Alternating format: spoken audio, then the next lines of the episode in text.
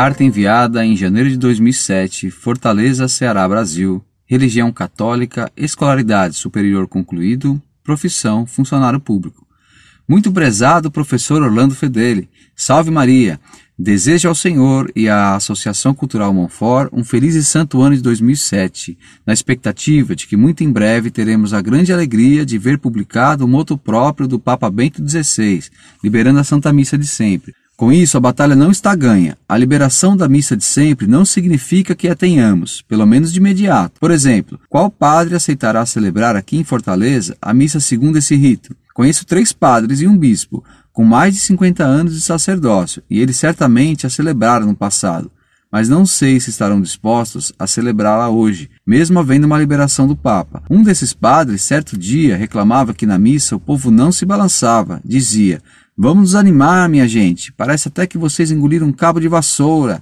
A batalha pela missa de sempre está longe de terminar. Possa Montfort continuar com a graça de Deus a defender destemidamente a Santa Igreja Católica de tantos ataques que ferem a ela e a nós. Muito obrigado por manterem esse site e por aceitarem o desafio de receber afrontas pelo nome de Jesus Cristo.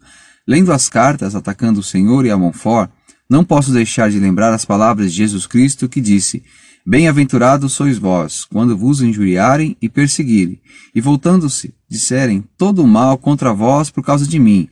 Alegrai-vos e regozijai-vos, porque será grande a vossa recompensa no reino dos céus, porque assim perseguiram os profetas que vieram antes de nós. Mateus 5, 11 e 12. Antes de ler os artigos da Monfort, fazia muitos anos que eu não ouvia ninguém dizer que a única igreja de Jesus Cristo é a Igreja Católica. Hoje é preciso ter coragem para afirmar essa verdade de fé, verdade tão cara a nós, que um Papa será morto por defender a doutrina dessa única igreja, após subir a colina, o seu Calvário, e muitos fiéis o acompanharão.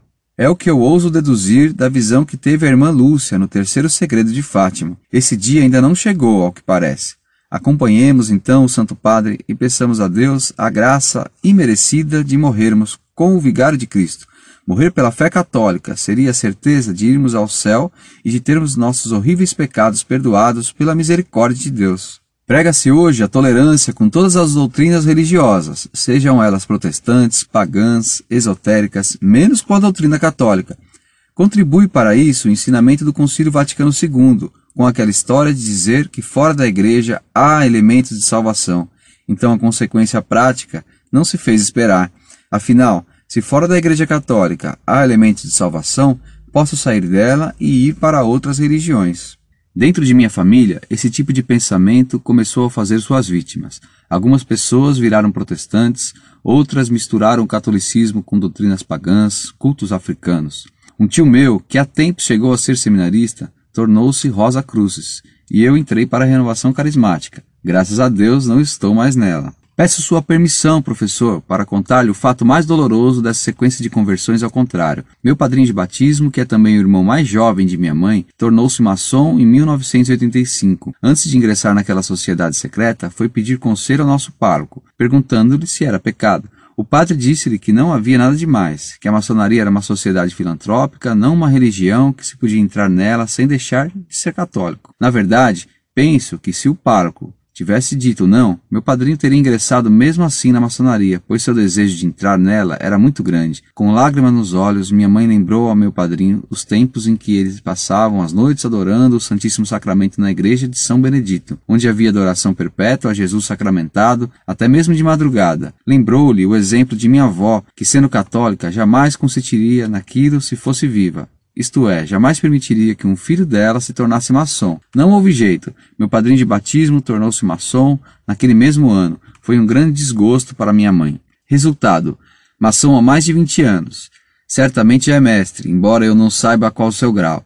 Continua frequentando a igreja, a receber a comunhão, mas suas conversas conosco sempre terminam em louvores à maçonaria. Há vários anos criei coragem e mostrei-lhe a Declaração da Santa Sé, publicada em 1983 e aprovada pelo Papa, na qual se proíbe o ingresso dos católicos naquela sociedade secreta, declarando os desobedientes como em estado de pecado. Mas ele teve uma reação violenta, chamando o Papa de idiota e de outros adjetivos lá que não lembro. Desisti. Hoje evito conversar com ele. Não adianta. Pergunto, então, o que devo fazer? É meu padrinho de batismo. A ele foi confiado o zelo pela minha fé Hoje ele não é mais católico, embora se diga católico e frequente a igreja. Está em heresia e não só não aceita argumentos contrários, como os repele com violência. Creio não haver nenhum remédio, senão rezar. Passaram-se os anos e comecei a ler sobre a infiltração da maçonaria dentro da igreja. Algumas notícias, nada com maior profundidade, mas foi o suficiente para me deixar muito impressionado. Seria possível? João 23 tinha amizade com maçons. Os maçons se dizem uma sociedade que em todos os homens de todos os credos se podem encontrar. Ela abraça todas as religiões. É o que meu padrinho vive repetindo. Nós, maçons, aceitamos todas as religiões. Depois do Concílio Vaticano II, a Igreja começa a se abrir a outras religiões e a dizer: elas têm parcela de verdade, Deus age nelas. Coincidência? Monsenhor Lefebvre falou sobre isso também, e sua afirmativa vem reproduzida em um livro que adquiri há pouco, chamado Tradição versus Vaticano.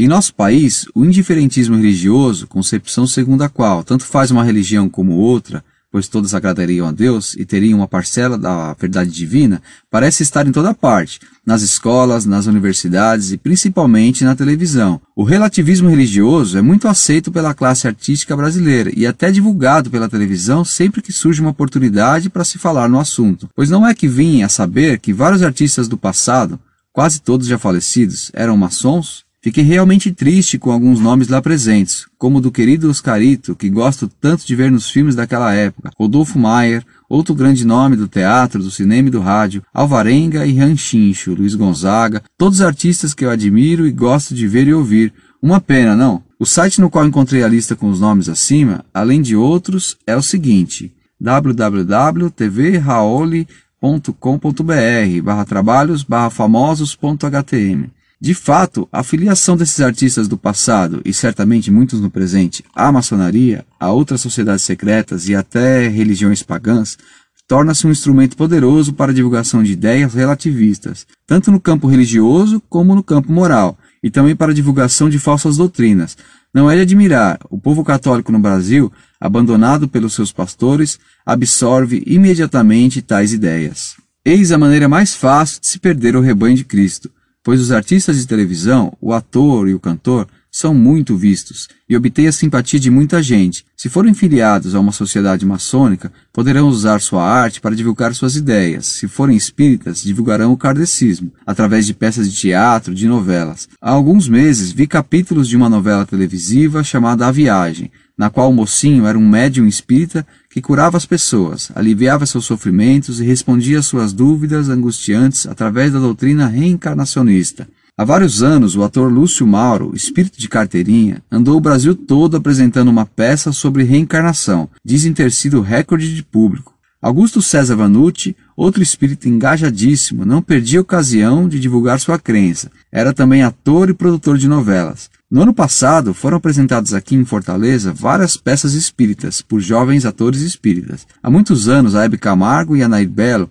entrevistaram o médio Chico Xavier. As duas choravam, emocionadas, e Chico aproveitou para falar da reencarnação e da caridade, tendo a precaução de iniciar seu discurso com palavras: Louvado seja nosso Senhor Jesus Cristo. No decorrer do programa, disse muitas coisas contrárias à fé católica. Quantas pessoas não foram contaminadas por aquela apresentação? Não faz muito tempo, uma mulher lia salmos e fazia consultas a cartas de baralho na televisão. Quer dizer, doutrina espírita pode ser divulgada para o nosso povo, doutrina católica não. Interessante, não é? Parece que há muitos escritores de novela comprometidos com o relativismo religioso e moral, e de fato, vemos essas ideias expressas frequentemente nas novelas, tão apreciadas pelo nosso povo. Li, acho que foi na Monfort, que as novelas radiofônicas de antigamente também eram um veículo para essas ideias, embora de uma forma mais tímida. De fato, nunca vi nenhum desses atores ou escritores defender a Igreja Católica como a única Igreja de Cristo. Peço desculpas por me ter estendido demais. Obrigado pela paciência. Incorde Ezra sempre. Muito prezado, salve Maria. Muito lhe agradeço suas palavras bondosas com relação ao site Monfort. Possamos nós corresponder a elas. Seus comentários sobre o indiferentismo religioso atual, propagado pelas forças secretas inimigas da Igreja, são muito procedentes. E achei interessantíssimas suas informações sobre tantos artistas e cantores que, tendo entrado para a maçonaria, usavam de seu prestígio ou para difundir heresias e indiferentismo ou para atacar a igreja. De fato, se alguém ataca qualquer religião, isso é tido como ofensa a direitos. Mas atacar e difamar a Igreja Católica nunca é tido como violação dos direitos dos fiéis católicos, mas como prova de espírito esclarecido e antifanático. E o Concílio Vaticano II favoreceu esse indiferentismo pela defesa da liberdade de religião. Defender a liberdade de religião é como defender os direitos de proliferação das bactérias e dos vírus em um hospital. Um absurdo. O erro não tem direito a ser propagado.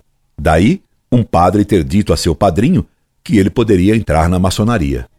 Se João 23 disse ao barão Ives de Marsodon que ele deveria continuar na maçonaria, por que um padre no Ceará iria dar conselho diferente? Afinal, a mídia não canonizou o Papa João XXIII como o Papa bom? Bom para quem? Bom para os objetivos das sociedades secretas? Incorde Jesus Semper, Orlando Fedeli.